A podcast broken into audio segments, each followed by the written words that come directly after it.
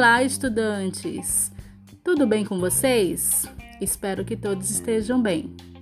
Então, vamos dar continuidade ao estudo da microbiologia.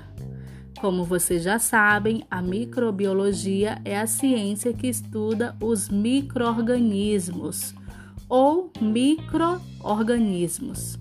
As duas formas de escrita e de pronúncia estão corretas. Pois bem, vamos ao que interessa. Os microorganismos são seres vivos de tamanho muito pequeno, cujas dimensões não permitem que sejam observados ou vistos a olho nu pelo homem, tá? Assim, eles só podem ser visualizados por um instrumento chamado microscópio.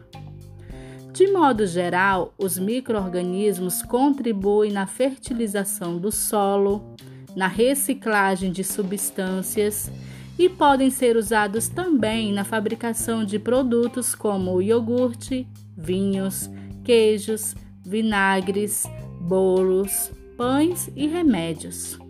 Existem ainda os microorganismos patogênicos que causam doenças em seres humanos, animais e plantas os principais grupos de microorganismos são vírus, bactérias, fungos unicelulares e protozoários, ou também conhecidos por protistas.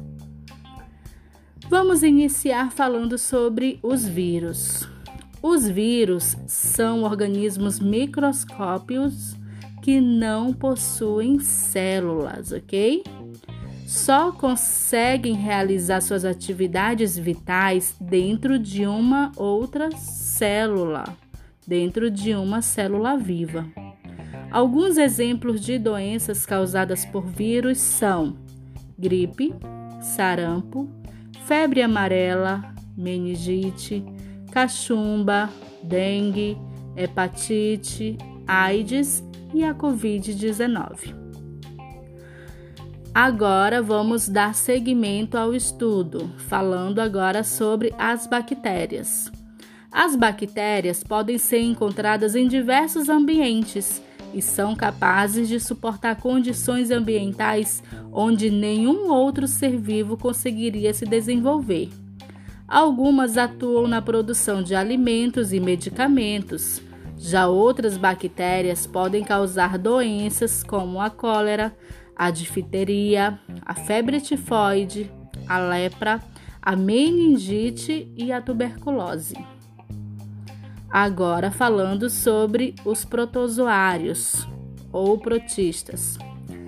Bem, eles apresentam variadas formas corporais e ocupam ambientes úmidos ou interior de outros organismos.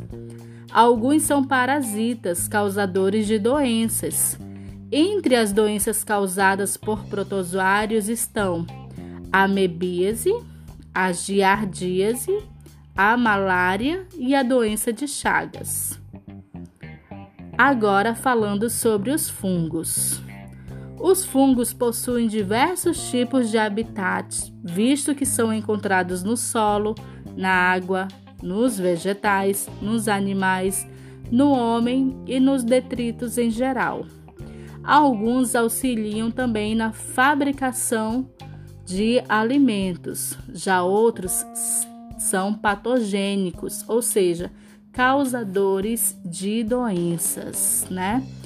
As doenças causadas por fungos são chamadas de micoses e algumas delas são a caspa, a candidíase, a micose de praia ou pano branco que dá na pele, né? A meningite fúngica, tá?